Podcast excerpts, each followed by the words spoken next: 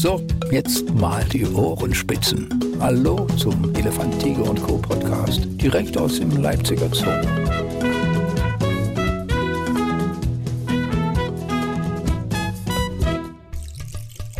Elefant, Tiger und Co., der Podcast heute quasi vom Ort, von meinem Arbeitsplatz aus, wo ich sonst mit diesem Podcast nie bin, im Studio hier von MDR Sachsen.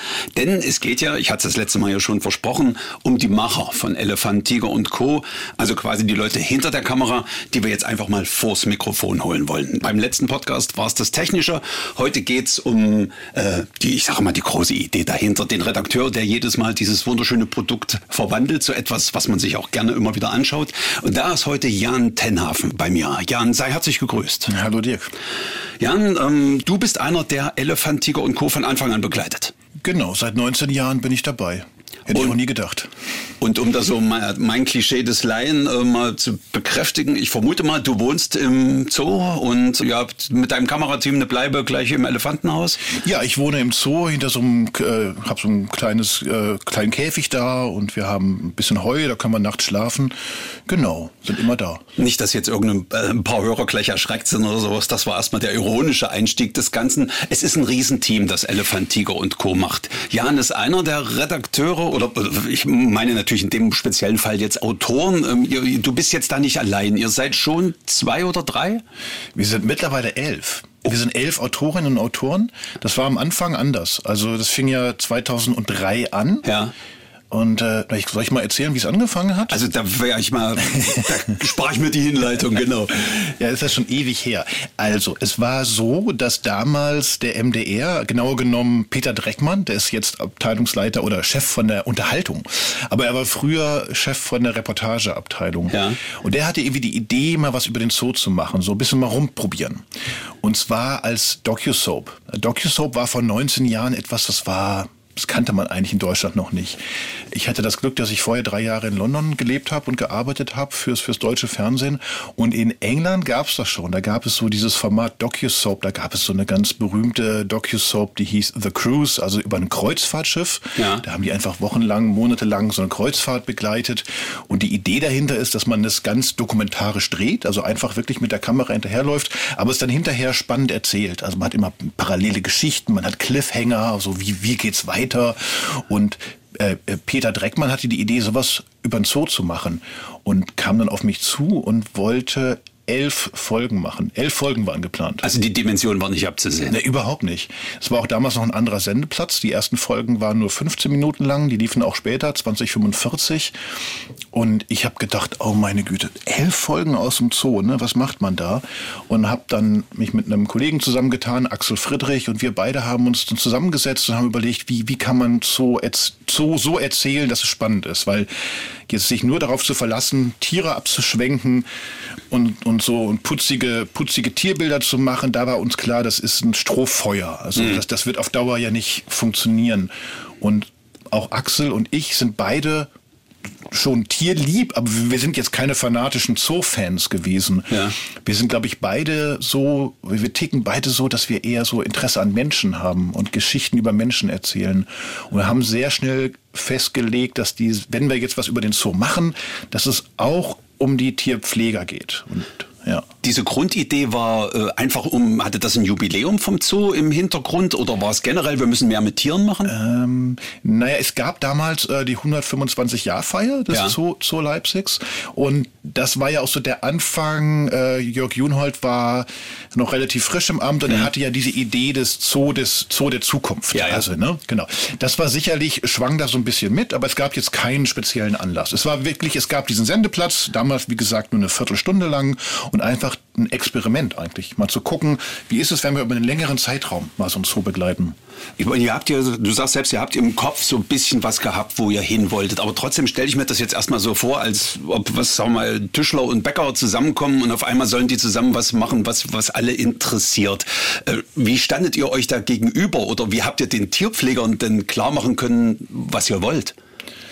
Ja, das war in der Tat am Anfang äh, bisschen schwierig vielleicht auch, weil wir mussten uns ja erst kennenlernen und wir, es gab dann ganz viele Gespräche, erstmal ohne Kamera. Wir sind dann durch den Zoo gelaufen, haben uns überhaupt den Zoo erstmal angeguckt. Ja. Ja. wir kannten ja die ganzen Bereiche hinter den Kulissen überhaupt nicht. Und äh, Axel und ich und auch Peter Dreckmann, der Redakteur, wir waren einfach begeistert, was da so an Geschichten schlummert hinter den Kulissen, ja, ja. was die Besucher eben nicht so sehen. Und ich glaube, der Zoo hat am Anfang gar nicht verstanden, worauf er sich einlässt. Kann ich mir gut denken, ja. Also die dachten immer, naja, es gibt ja so diese üblichen Sendungen, ja, man macht ein paar Bilder von den Tieren, macht dann so ein gebautes Interview und schneidet das irgendwie zusammen. Und wir haben gesagt, nee, uns interessiert der Alltag. Und wir würden gerne wirklich einfach mitlaufen und gucken, naja, was passiert so jeden Tag hinter den Kulissen. Und das ist hat lang gedauert. Manchmal ist es heute auch noch so, dass da die, die Pfleger uns sagen, ja, aber das hatten wir doch schon oder so. Und das ist, heute ist nichts Spannendes. Dann müssen wir immer sagen, nee, aber uns interessiert doch auch der Alltag. Und auch wenn es jetzt die, die, die, die, die, die 30. Zebrageburt ist, sie ist ja jedes Mal anders. Ja. Und wir versuchen eben so diese Geschichten zu erzählen, weil es gibt ja immer einen neuen Kontext. Es gibt immer irgendwie, was vorher und was nachher passiert ist. Es gibt neue Pfleger. Es gibt, irgendwas ist immer anders. Und unser, unser Job als Autoren ist so dieses, diese, diese, diese zweite Ebene sozusagen zu finden. Ne? Also nicht nur einfach jetzt diese Geburt abzufilmen, sondern ja, das, das Hoffen und Bangen ähm, bei auf Pflegerseite, auf Tierarztseite, das abzubilden. Ähm, das Besondere ist ja, hatte ich zumindest das Gefühl, dass da nie die Distanz zu spüren war. Ich meine, aber wie habt ihr die Leute denn so locker gekriegt, vor der Kamera die Dinge einfach rauszulassen? Ich vermute mal, die haben am Anfang doch auch geglaubt, dass ihr sagt, worum es gehen soll und was sie erzählen sollen, oder? Ja, ich glaube, das ging dann irgendwann doch relativ schnell, weil sie gemerkt haben, wir stehen nicht zu groß im Weg rum. Wir ja. lassen die wirklich ihre Arbeit machen. Das war auch von Anfang an eine Bedingung auch des Zoos, dass, die, dass der Zoo sagte, naja, unsere Leute müssen aber weiter arbeiten. Die können nicht für euch jetzt irgendwie ein Drehbuch erfüllen oder jetzt noch mal dreimal irgendwas wiederholen. Das geht nicht, weil das wir haben es da mit Tieren zu tun, die haben relativ straffen Arbeitstag, auch die Pfleger, ja. so dass das immer klar war, wir sind wirklich nur die Beobachter. Und ich glaube, die meisten Pfleger haben das sehr schnell verstanden, dass wir auch genau das wollen.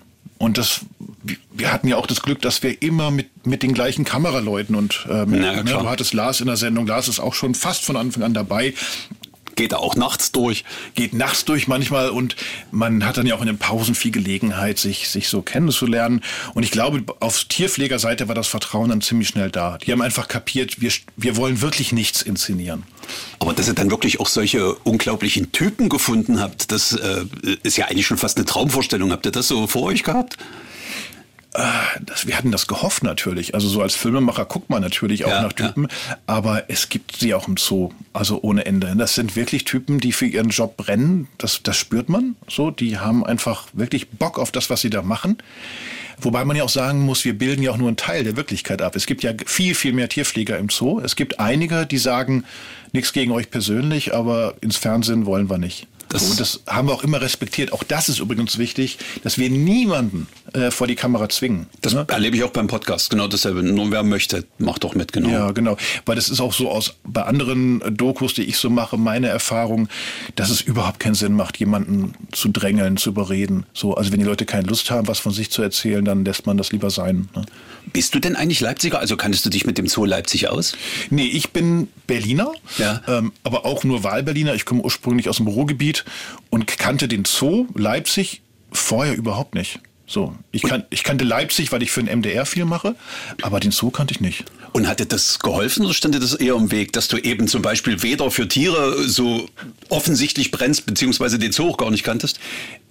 Ich finde, das hilft. Also ich finde sowieso, das gilt für alle Themen, also für mich ist das so, ja. dass ich mit so einer gewissen Neugier und so einer gewissen Naivität da reingehe. Ja. Also wenn ich jetzt selber schon jetzt, keine Ahnung, gelernter Biologe wäre oder Tierpfleger, ich wüsste schon viel zu viel. Und so kann ich halt auch die doofen Fragen stellen, ja. die auch vielleicht ein Zuschauer hat. Ne? Also, genau. ähm, ja. Und mir hilft es auch, dass ich immer wieder große Pausen habe zwischen den Sendungen. Ja, wir sind ja, wie gesagt, elf Kollegen und so, dass ich so rein rechnerisch im Jahr fünf Folgen ungefähr mache. So, da sind also immer viele Wochen auch Pause.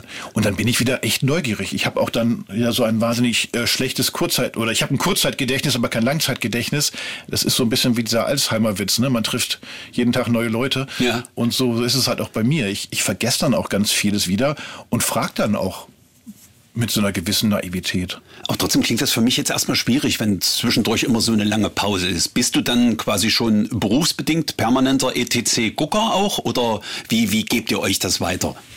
Ja, also ich, ich gucke natürlich die Folgen, nicht immer ähm, immer live, aber es gibt ja zum Glück die Mediathek und ich mache dann meistens so Binge-Watching, wenn ja, ich dann, ja, ja, also immer spätestens dann, wenn ich wieder ins Zoo ähm, gehen muss, dann gucke ich mir dann an so einem Wochenende auch gerne mal zehn Folgen am Stück an und das ist, dann kommt man wieder rein. Und wir haben ja auch so einen Trick, also wir Autoren machen immer am Ende jeder Drehwoche, wir drehen ja immer von Montag bis Freitag und immer derjenige, der dann abgedreht hat, der schreibt eine lange Übergabe-E-Mail. Da steht drin, was habe ich gedreht, was habe ich gedreht, aber kommt nicht in die Sendung und was steht nächste Woche an.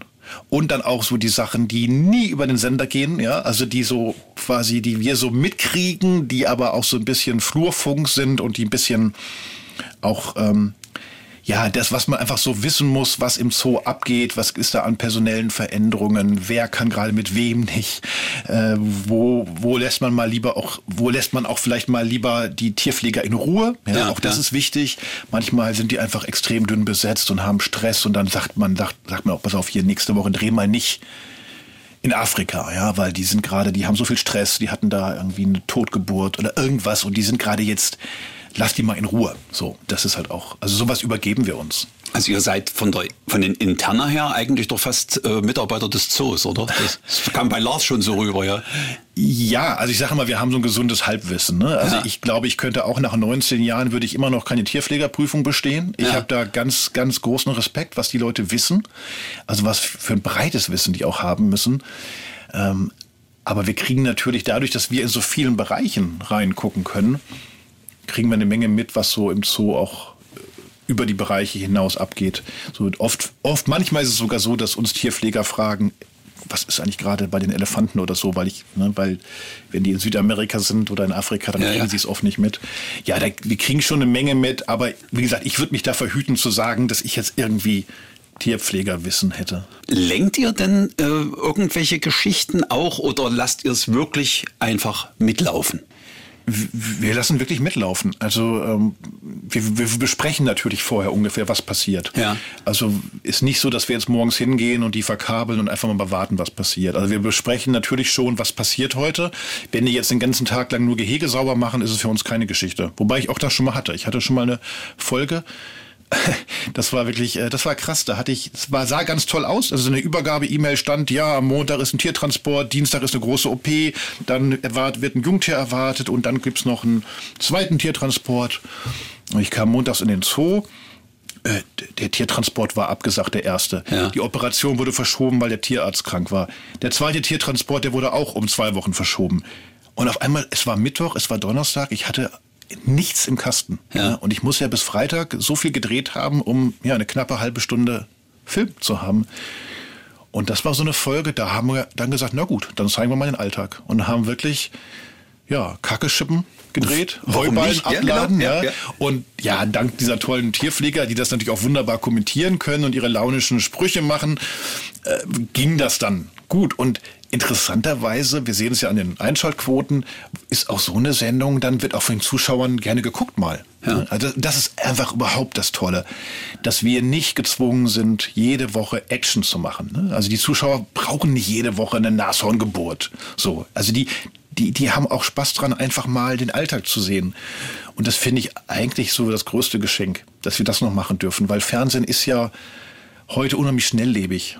So, und äh, da wird auch eine Sendung ganz schnell mal abgesetzt, wenn es mal nicht so vermeintlich spannend ist. Ja. Und wir haben auch diese Chance, da so eine Langsamkeit reinzubringen. Also nicht zuletzt auch durch den Sprecher, der ja auch, können wir nochmal drüber reden gleich, aber Auf jeden Fall, ja, genau. Christian ist ja auch eine ganz, hat eine ganz eigene Sprechhaltung. Ja.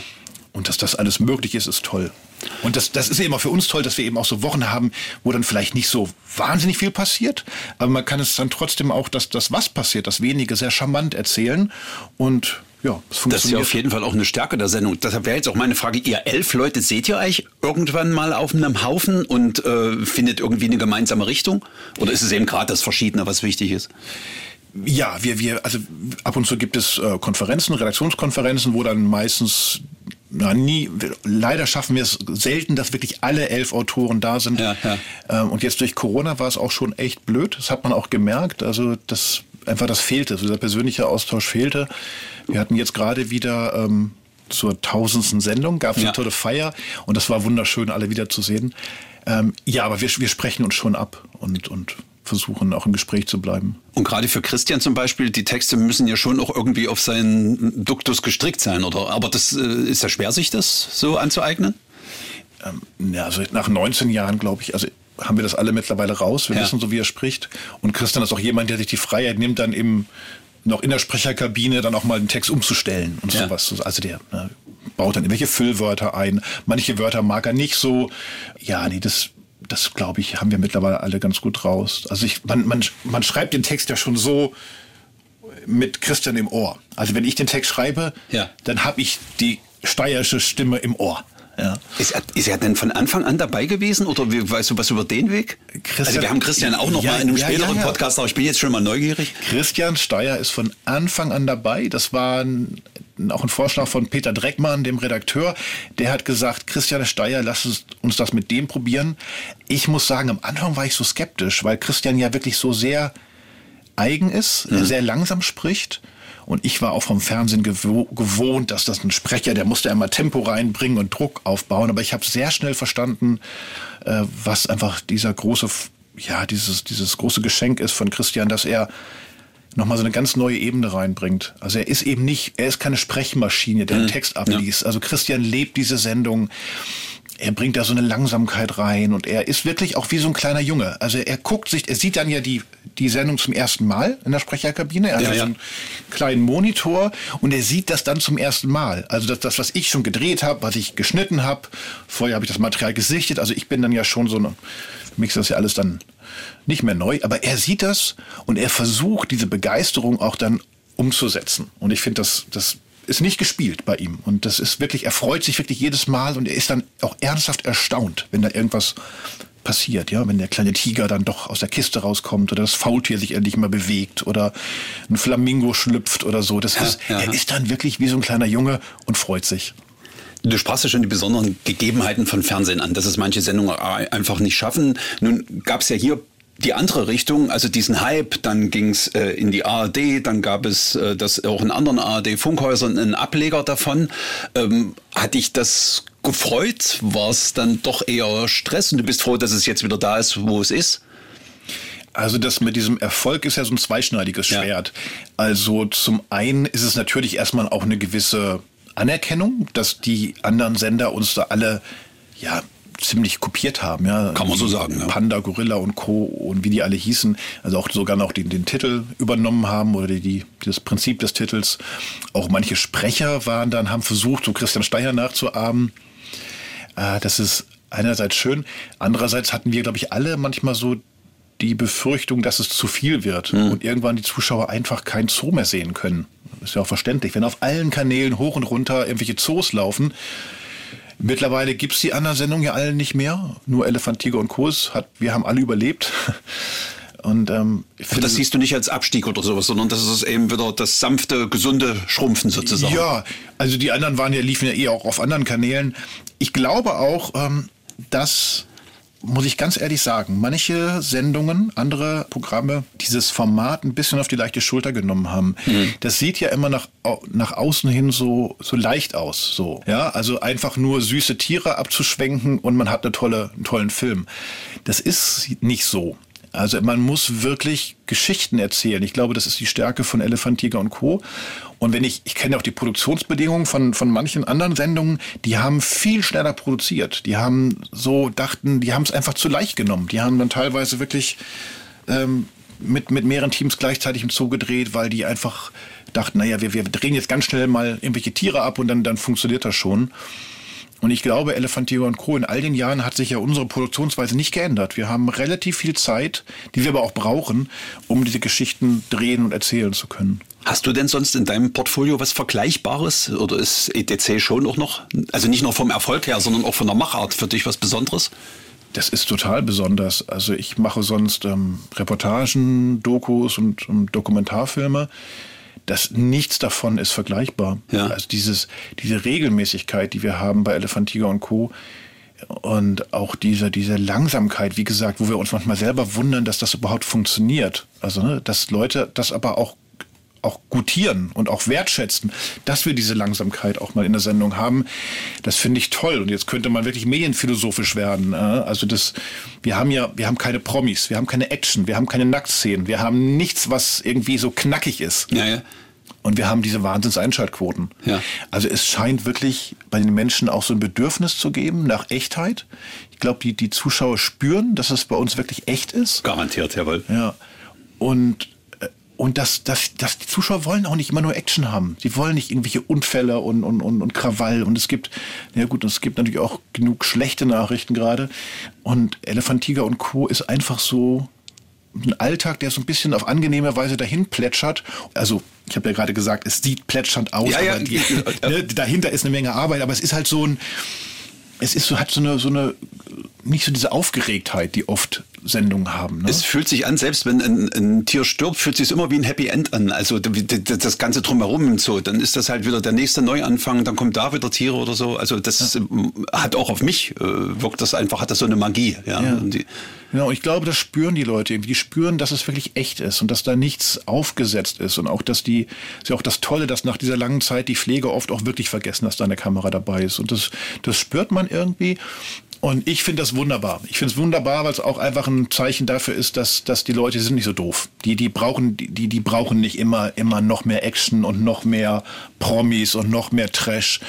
Ähm, die, die haben auch Spaß daran, einfach mal sich so eine Folge wie Elefant, Tiger und Co. anzugucken. Und was, glaube ich, auch hilft, ist, dass wir schon so lange auf einem Sendeplatz laufen. Ja. Es gibt ja im Fernseh, in der Fernsehlandschaft wenige Formate, die schon so lange laufen, immer zur gleichen Sendezeit. Das ist also dieses berühmte Lagerfeuer, ne, um das man sich versammelt. Und uns erzählen ja auch Leute, die jetzt regelmäßig ETC gucken, die sagen, ach, ich habe das damals schon mit meinen Kindern geguckt, ne? Äh, mit meinen Eltern geguckt und jetzt gucke ich mit meinen Kindern, ja. Und das ist für viele ist das so ein Ritual. So beginnt das Wochenende. Und das gibt es ja kaum noch. Also also früher gab es noch diese großen Unterhaltungsshows vielleicht, ja, ja, genau. Wetten das oder vielleicht gibt es noch den Tat, der Tatort, das ist noch sowas, wo sich viele drauf einigen können. Aber es gibt ja sonst, Formate werden relativ schnell abgesetzt, wenn die Quoten nicht stimmen.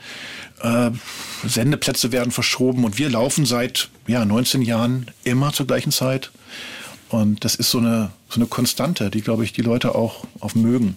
In so einer Welt, die sich rasant ändert. fast schon ein gutes Schlusswort, aber so weit sind wir ja noch gar nicht. Ähm, du sagtest, ihr wollt die Tierpfleger ja auch nicht stören. Ist es aber andererseits auch manchmal schon so, dass, dass alle hier, äh, äh, heute habe ich, diesmal habe ich eine schöne Geschichte ähm, und, und dass, dass manche auch regelrecht drängeln und ihr sie bremsen müsst, ins Fernsehen zu kommen? Also unterschiedlich. Wir freuen uns immer, wenn die Tierpfleger auf uns zukommen. Oft ist es so, dass das wir sie ansprechen müssen. Nicht, weil sie keine Lust haben, aber weil die einfach, die haben ihren Alltag. Das, Ja, das ja, vergisst ja, man als Zuschauer ja auch immer. Die, die haben müssen, die haben einen relativ striktes, äh, strikten Zeitplan, wo sie die, die, die Gehege sauber machen müssen, damit die Tiere pünktlich raus können und so weiter. Und, und wir sind natürlich, wir bremsen schon. Also wenn ich jetzt sage, wir gucken nur zu, das stimmt, aber trotzdem dadurch, dass wir ja auch zwischendurch fragen und die äh, natürlich sich auch ein bisschen Zeit für uns nehmen müssen, bremst das deren Alltag. Und es, wenn die dann dünn besetzt sind, wenn sie niemanden haben, der dann auch sie so ein bisschen im Hintergrund unterstützen kann, dann ist es auch, auch manchmal so, dass sie sagen, also heute geht's nicht.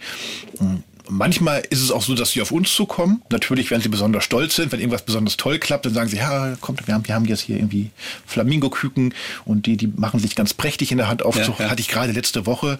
Da hat mich dann die Pflegerin selber ganz aufgeregt angerufen und sagte, ja, also, ist, kommt doch mal bitte morgen, ist tolles Wetter und dann mache ich mit den Flamingo-Küken einen Ausflug. Und Ja, das war auch für mich nach 19 Jahren eine Premiere. Hatte ich noch nie gesehen. Das, das, das war eine Handaufzucht. Und da ist sie wirklich mit zwei so Küken durch einen halben Zoo gewatschelt und die so hinterher. So, das war toll. Und da war die Tierpflegerin selber, die war, glaube ich, auch stolz oder einfach froh, dass das so gut klappt. Und da rufen die uns auch schon mal selber an. Ja, und, und wenn jetzt zum Beispiel eben gerade mal so eine Situation mit den Flamingo ist und die so ri- richtig losschwadronieren, wie findet ihr dann, dass die auch noch das liefern, was ihr da so braucht? Die meisten Tierpfleger, die wissen auch, die kennen ja die Sendung, die wissen nicht, dass sie jetzt eine halbe Stunde lang über die, die Flamingos dozieren können. Uns geht's halt schon immer auch sehr um den Alltag. Also was machst du da gerade konkret? Was kriegt der Flamingo da? Wie geht's dem konkreten Flamingo? Ne? Also ich will jetzt keine, keinen wissenschaftlichen Vortrag haben.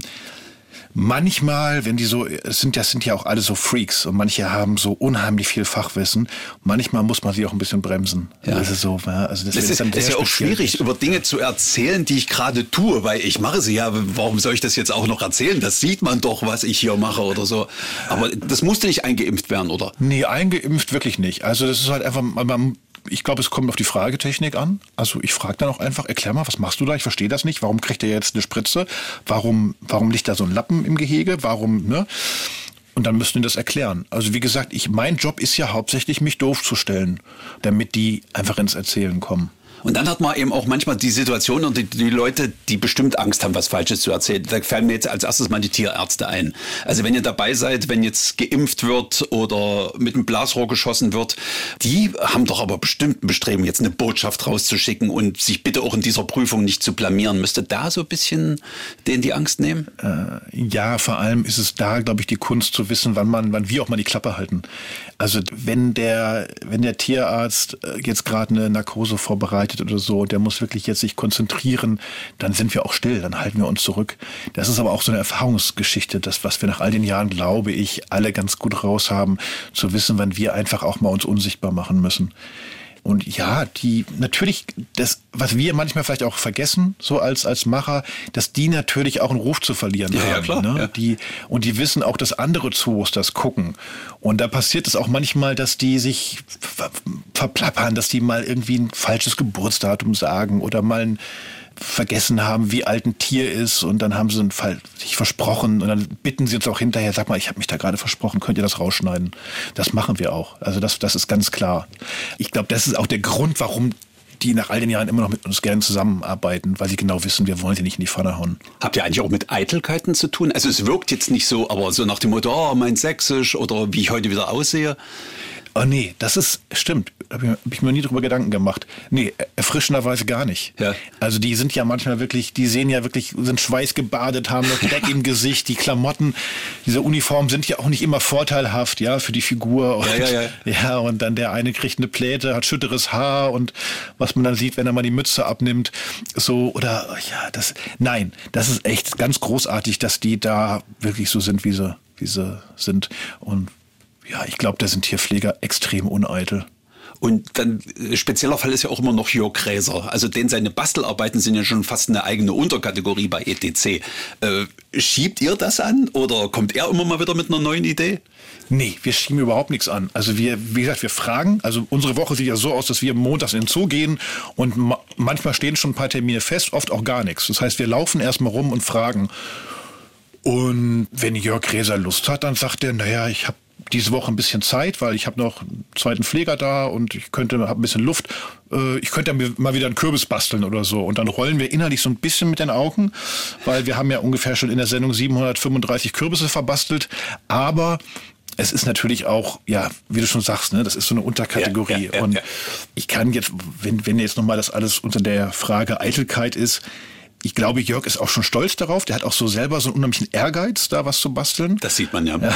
Und das will er auch dann gedreht haben. Da ist er auch dann sehr dahinterher. Aber ihr sagt auch nicht, oh, wir hatten jetzt bestimmt seit anderthalb Monaten keinen gebastelten Kürbis mehr oder sonst irgendwas und da müsstest du jetzt mal wieder was machen. Nein, das entsteht einfach. Das entsteht wirklich. Also was wir natürlich machen, wir sind ja eine Serie, Ja. dass wir schon gucken, dass wir, wenn wir zum Beispiel jetzt ein Jungtier haben in der Sendung, Ja. was auch relativ groß aufgemacht wird, zum Beispiel jetzt der, der Elefantenbulle, der jetzt gerade einen Monat alt ist, dass wir natürlich dann auch sagen, du, wir müssen mal wieder zum Elefantenbullen hin, weil die Leute wollen das sehen. Das ist Mhm. Ja, ja, eine Serie, ne? Ja. Und auch wenn nicht viel passiert. Also ich habe es gerade diese Woche gehabt. Es ist eigentlich nicht wirklich was Neues passiert, aber er ist halt größer geworden. Er ist immer noch gesund. Auch das ist ja eine Nachricht.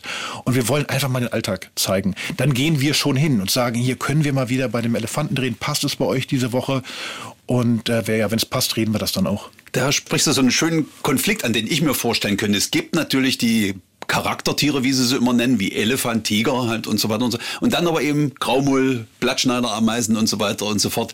Äh, Lasst ihr euch da auch inspirieren? Weil ihr kennt ja garantiert nicht alles. Absolut. Also ich meine, äh, was ich in den Jahren noch, als, wie gesagt, ich bin kein Biologe, ich bin kein Tierpfleger. Also was ich da an, allein an Namen gelernt habe, ne? Kaiser Schnurrbart Tamarin, Tüpfelbeutelmarder, ja, ja. Weißnacken Moorantilope, alles Tiere, die ich vorher nicht kannte. Capybara, meine neuen Lieblingstiere, das sind so Wasserschweine.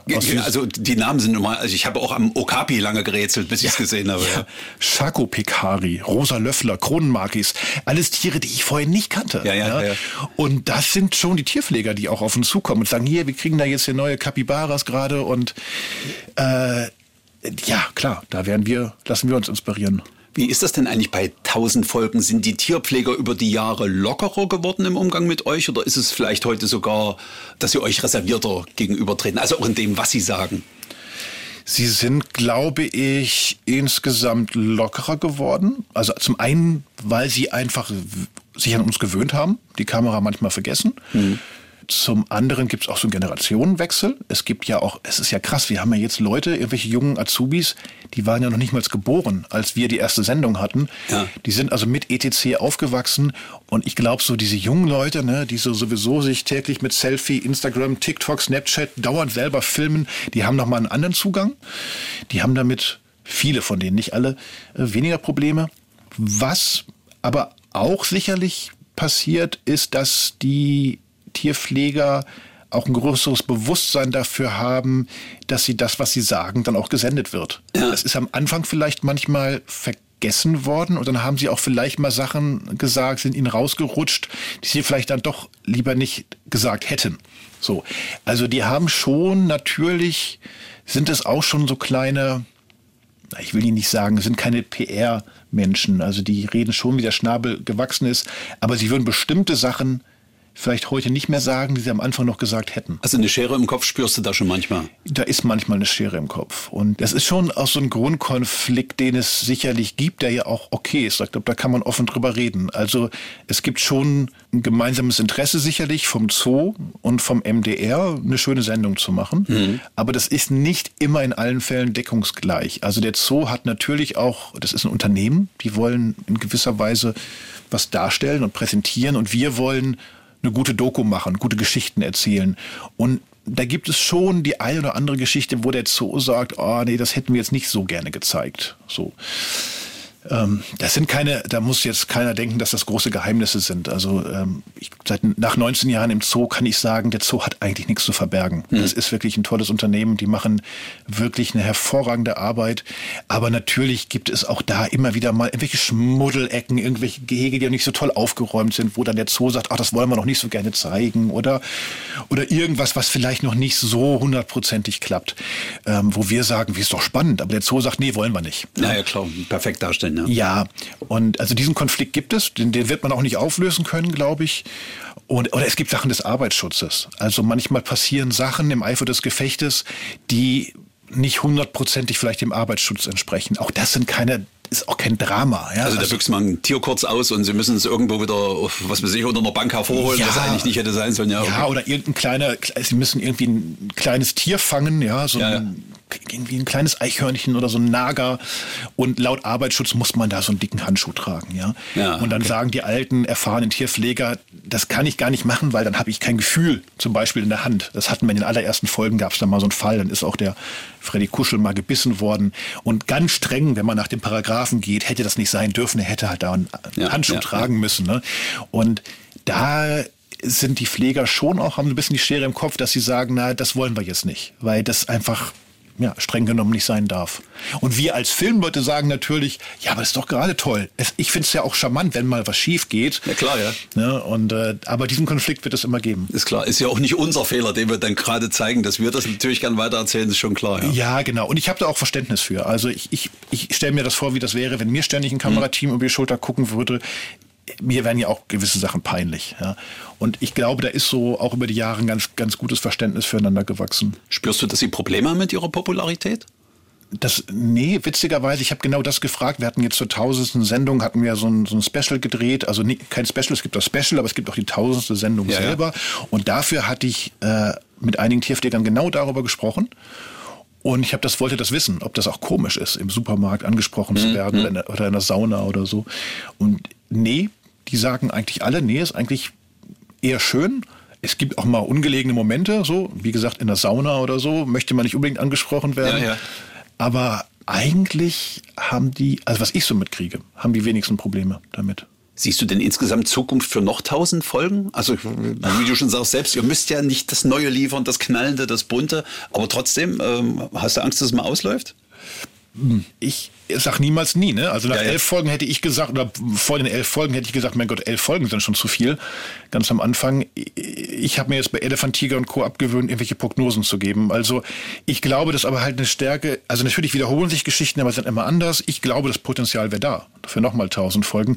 Es ist, geht halt, ist, diese Kontinuität ist halt schön. Und es passiert ja, ne? Es kommen neue Tierpflegereien, ne? Jetzt, die ersten sind schon leider gestorben. Äh, Es gehen welche in Rente, neue kommen, Azubis müssen wieder von vorne anfangen, alles neu lernen. Und wir sind dabei. Wir werden mit den Tierpflegern alt. Irgendwie auch ein schöner Gedanke. Ähm, bist du denn jetzt inzwischen, du hast schon gesagt, du bist noch kein Fachmann, was zoologische Gärten angeht, aber wenn du jetzt auch in anderen Zoos mal bist oder sowas, hast du schon so einen speziellen Kulissenblick? Ja, also es ist eher so, dass ich privat dann kaum noch ins Zoos gehe, weil, ne, ja, zum einen, weil ich natürlich sowieso äh, jobmäßig schon so auf dem Zoo bin und dann ist das andere ist, wenn man als Besucher ins Zoo geht, sieht man ja nur die Oberfläche. Man sieht ja nur das, was der Zoo nach außen hin präsentieren Ja, ja. will. Und das ist was völlig anderes als das, was wir ja mitkriegen. Also wir haben ja dieses ungeheure Privileg, dass wir so viel mitkriegen hinter den Kulissen und wo das eigentlich Spannende passiert. Ne? Von daher ist es für mich tatsächlich eher langweilig, so als Besucher, als Tourist in Ja. Zoo zu gehen. Das tue ich kaum. Also jetzt mein, mein, meine Tochter ist auch jetzt aus dem Alter raus, dass man mit ihr in den Zoo gehen würde. Ähm, nee.